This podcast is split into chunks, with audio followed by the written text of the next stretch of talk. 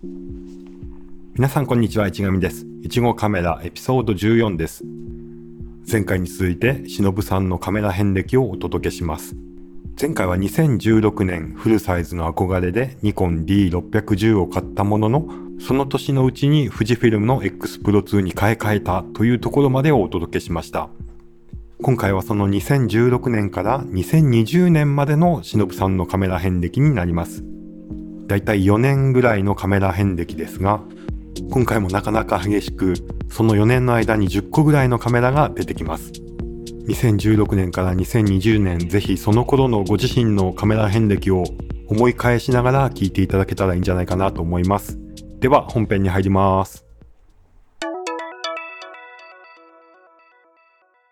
結局最終的にはこの年に D610 すぐ手放して、ええ X Pro 2をどうやら買ってるんですよ。どうやらってまあ自分のことなんですけど買っていて、そっか、もう2016年か、プロ2は。はい、そうか、そうか。うんうんうん。かっこいいですもんね。かっこそう。かっこよくて、その普段やっぱ歩いて持ち歩いてなんならあの会社行く時にカバンに入れたりととかして持って行ったり、その通勤の途中で撮ったりもしてたので、うんうんうん。まあ、ある程度こう小さい重さはどうにかなるけどやっぱカバンに入れたかったのはその体積の問題ですよね。フルサイズやっぱ体積がでしかも T610 ってまだ一番レフなのでミラーレスじゃなかっ。たので、うんうん。まあ、そういうやっぱ持ち歩きっていうのを考えてやっぱりなんか富士フィルムの X Pro 2とかはファインダーにこだわりがある機種うんうん。じゃないですか。はい。ということで、このプロ2から OVF ってあったんでしたっけ？はいありましたおお。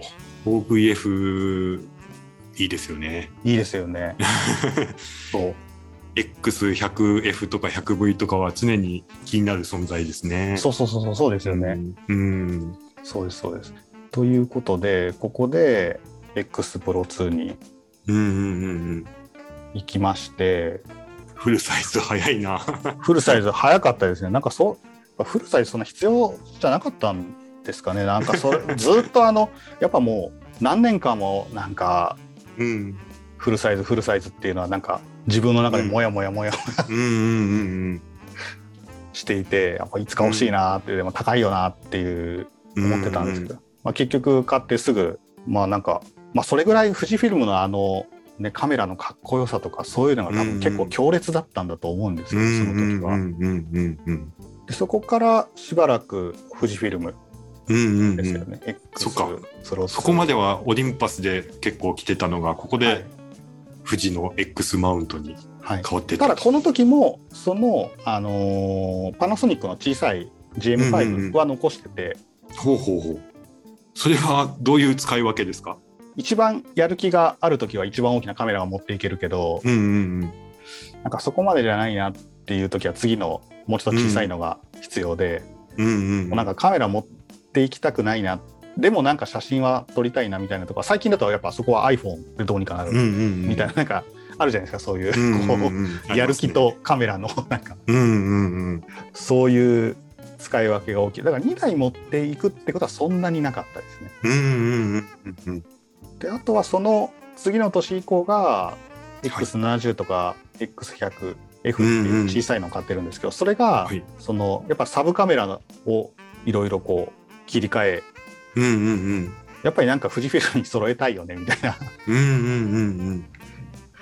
思考になって。でそのメメインは X プロ2そうですそうです。X うん。Pro 2で、サブのカメラみたいなところを、うんうんうん。あのパナソニックから置き換え。うんうんでうん。っていうところですね。なるほど。うんうんうん。富士フィルムはその後、えっと結局2019年のアルファをはい。買うまではうんうんうん3年とか4年ぐらいは使ってましたね。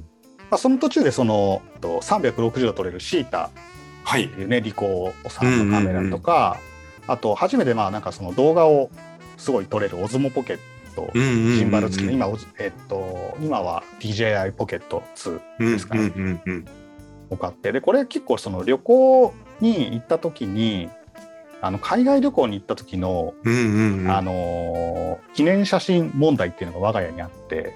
はい。そのやっぱツアーとかで行くとうんあ同じツアーにいる日本人の人にすみません撮ってもらえますかって頼みますけどやっぱ現地の人にあの撮ってもらうっていうのはかなり、うん。特に海外旅行だとかなりあの抵抗があるじゃないですか、うんいろんな なんかカメラ持ってかれないかとか、まあ、言葉の問題とか、うんうんた、だあの350度カメラでこうやってパッて撮ると、うんうん、あ自分ー自分たちも映るしうん反対側も映るしすごい、うんあのこれ記念撮影に最高じゃないっていうことに気がついて、うんうんうん。でそこから我が家はですねその記念撮影用途でこの360度カメラにすごいハマってうんうん。そのシータの S っていうのと、うんうんうん、でその翌年にシータの Z1 っていうその1インチセンサーを積んだ、結構高画質で撮れる360度カメラを買って、あの記念撮影まあ国内もそうですけどとにかく記念撮影するのこれめちゃいいよねって言って、全部映るので。うんうんうん。っていうので記念撮影の用途でシータをめちゃくちゃ使ってて。なるほど。僕もシータの S とか V とかはなんか持ってたや持ってましたね。すごいなんかうん、最初はなんか360度といって何が嬉しいんだろうっていうのは あのねカメラの存在は知ってたんですけどうんうんで一応なんか会社あの僕当時その時にいた会社があの、まあ、広告とか PR 系の会社だったんですけど、うんうんうんうん。映像制作をやってる部署がすぐ近くにいてほうほうほう。そこの部署でなんかシータを試しにあの買って使ってみたりとかしてて、うんうんでそれを一日ちょっとこれ家に持って帰って使ってもいいですかって借りて使ってみたらすごい面白くて、うんあじゃあこれ買おうよって言ってうん自うん宅でも買ったんですよね。そうですね僕もあのウェブ制作とかをやってるので結構なんかいろいろクライアントにも提案できるシーンがありそうと思って買いましたね。うん、仕事で使ったっけなでも。なんかその不動産系で多いイメージがありますよね。あそうですね物件紹介とか。うんうんそっかでもそっかその頃結構不動産物件紹介360度動画結構見たような気がするけどなんか最近あんまり逆にみ ままた見なくなってきたような気もしないでもないな。うん あんまり一般化しなかったのかな。ね結局写真で綺麗に見せた方が印象は良かったりとかしますもんね。そうですありのね。ありのままを見せるより、うん、ありのままを見せて制約率を高めるっていうのもあるかもしれないけど。やっぱ頃合いが全部見えればいいってもんじゃないですね。うんうんまあでもなんか動画じゃなくても360度で結構グリグリ回せる物件紹介とかもあるじゃないですか。うんうんうんあれはすごいいいですよね。か買う、うん買ったりとか借りる側からするとすごい分かりやすくて。うんうんうん。まあただなんかあの部屋の広さみたいなのがすごい誇張されたりもうんうんするんで注意は必要かもしれないですけど。そうですね。そうですね。で、その後、その次の年の2019年に、まあ、今も使っているアルファのうんうん。マウント、あの、はい。E マウント、まあ、フルサイズだったら FE マウントですかね、に、うんうんうん。FE のあのカメラを買って、うんうん。あの、α7 3ですよね。うんうんうんうんまあ、ここはなんかフルサイズっていうよりかは、まあ、ななんかどうやら動画撮るの流行ってるみたいだねうんうんうんうんいやそしたらなんか動画撮るんだったらどうやらソニーがいいらしい。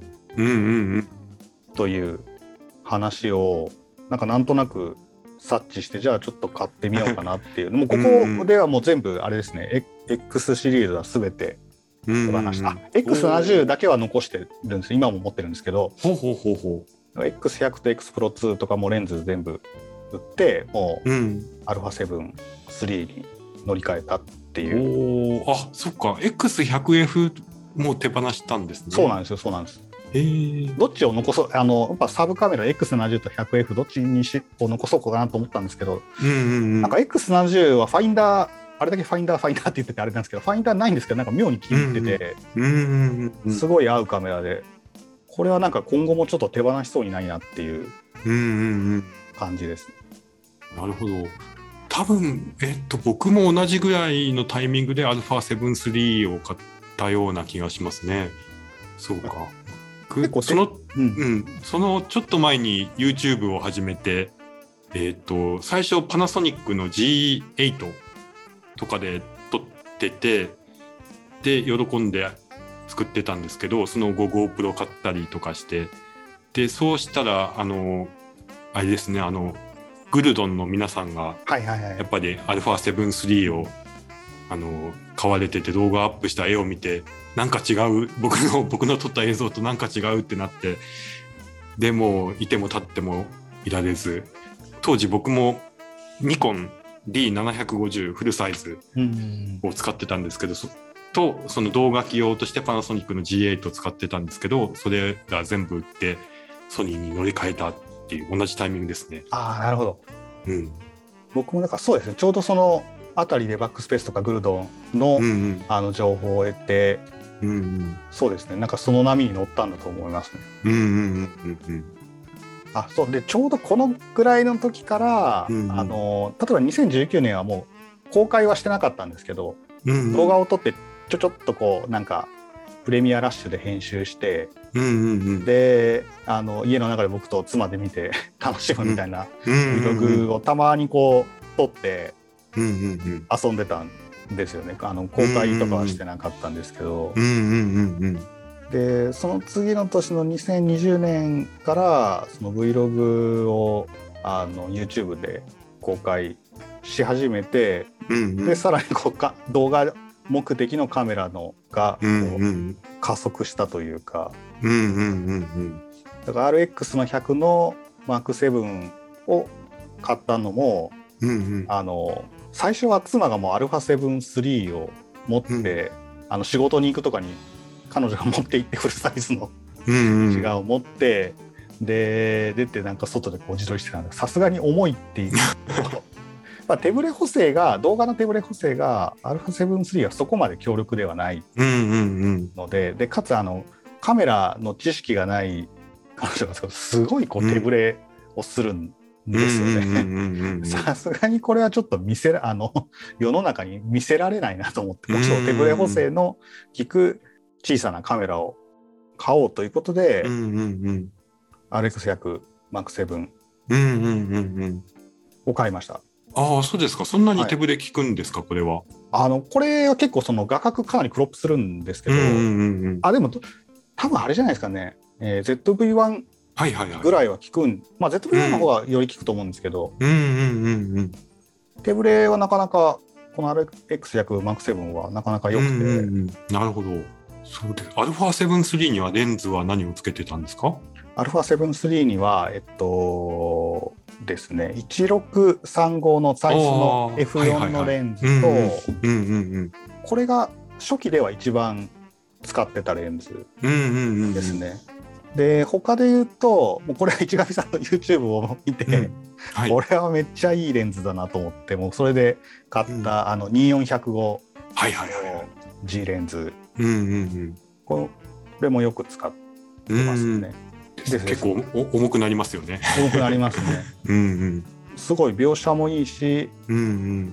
望遠側が105ミリまであるので割と使い勝手もうん。良くて、うんでも α7-3 の時に使ってたのは1635の Z サイズレンズとうんうん。購入した時についてたあのうんうんうん。2870か2875かのうんうんちょっと暗め3.5から 6F6.3 ぐらいのなんかものとあとは単焦点のあのー35ミリの F2.8 のサイズと、うんうんうんうん55ミリの F1.8 のサイはい。ズを使ってましたね。うんうんうん。あのセブン3では。うんうんうんうん。そうなんですよね、まだ初期の頃はソニーはツアイス推しツアイスに力を借りてやってるような感じでしたもんね、それがどんどん力をつけてもう自分のとこで作っていく GMOC みたいな感じになってきましたね、なんか本当その辺が競争の中で3番手とか4番手やったじゃないですか。それがどんどん力をつけて狭いところで1位を獲得していってでどんどんどんどん力をつけていく中でい今はもう1位の戦い方をしてるんですよね。うん3位4位の人は1位2位がやってないことをやってどんどんしちょっとずつシェアを広げていってシェアを獲得できたら足元の敵をやってることと同じことをやってシェアを潰していくみたいなそうですね、そんな感じがしますよね。なんかそういう王者の戦い方を今まさに見てるような感じですよね。すごいですよね。まさかこんなことになるとは思ってなかうった。んなんかやっぱりあのソニーがミノルタを買った時とかは何でしょうね僕は当時オリンパスを確かとか、まあ、その辺りを使ってたと思うんですけど、ちょっとこう抵抗がありましたね。なんか電気うん機器メーカーとか なんかそのエレクトロニクスの会社がこう伝統あるカメラメーカーを買ったからといってカメラ作れるわけないんじゃないかなとうん勝手に偏見を持っててっていうのとあとはパナソニックに対しても同じような僕はもう本当に失礼な偏見を持っていてうん。もともとそのカメラメーカーじゃないうん。家電メーカーがカメラなんか作れるわけないじゃんっていうふうにずっと思っててうん。だからやっぱなんかニコンキヤノンあのペンタックスとかオリンパスとか、うん。やっぱその伝統あるメーカーみたいなものをすごい応援したかったんですけどもう今だともうなんかあれですねコロコロリですよね本当。手のひらすソニーめっちゃいいわみたいななんか。うんうんでそうですね。2020年はその RX100M7 とかあのブラックマジックの本当に動画用の 6K 出た。とか。はいで年年末というか末にかけてはえっと S3 S3 激しい激しすぎる。ということでいろいろうん。買いましたね。これあの改めてあの、はい奥奥さんがバックスペース FM にゲストで出演された時をはいはいはい聞き,、聞き返してましてはい。えその時にこのブブラックマジック 6K の話が出てましたね。ああそうですね。そうそうそう。あまあもともとその興味があって、でうんあのーありがたいことにバックスペースから、まあ、ちょっと出ませんかっていうのを妻の方に声をかけていただいて、うん、でなんかメインはその妻の専門分野がそのファイナンシャルプランニングだからお金に関する話だったんですけど、まあ、前半はそれをさせていただいてで後半はあのーブラックマジック買おうかなどうしようかなみたいな。もともと 4K をね 4K、まあ買うなら 4K じゃないかなってと思ってたんですけど、うん。まさかのなんか 6K をすごい勧められて。いや買うなら 6K でしょみたいな感じで勧められて、あ確かに、ね確かにな。4K, 4K だったらフォーサーズのレンズ資産も使いますもんね。うん、あうん。でもねその時はね多分ほぼほぼレンジ資産ももうなんかああそうですか。そうか残,、うん。残ってなかったはずなんですうよ、ん。ただやっぱりねレンズも多分 4K の方が安いし、うん。でボディも小さいしうんうん。いいんだと思うんですけど僕の性格上結局なんかそのマイクロフォーサーズ使っててもフルサイズ憧れがあって買っちゃうみたいにうん。なんか結局 4K 買ってたってても結局 6K 買ってたんじゃないかなと思ってて。そう考えるとやっぱ最初から 6K をうん。なるほど。買っておいてよかったんじゃないかなとは思います。うんうんうんうん。で 6K と合わせて S3 はい、もう動画つよつよカメラが2台あるっていう、はい、これはなんでなんですか、あのもともと α7-3 の課題点というか僕らがすごい課題に思ってたのは手ブレ補正とうん。フォーカスなんですよ、動画の時の。あのー確か動画の時のあの顔認識瞳オートフォーカスっていうのが7-3はなくてですね、ああなかったんですなくて。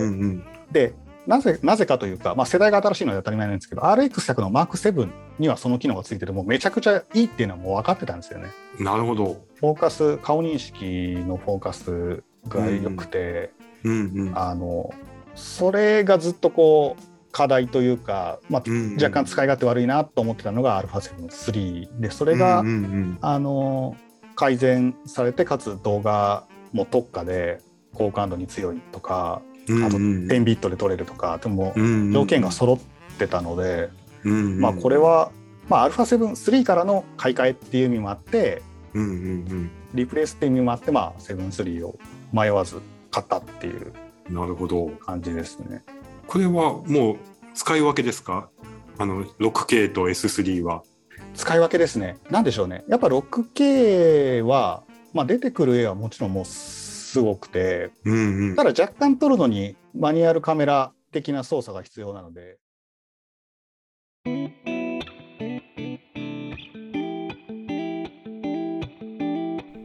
はい。ということで、2020年までの忍さんのカメラ遍歴でした。この辺りからカメラに求められる機能として動画というのが、だんだんだんだん大きいウェイトを占めてくるようになりましたよね。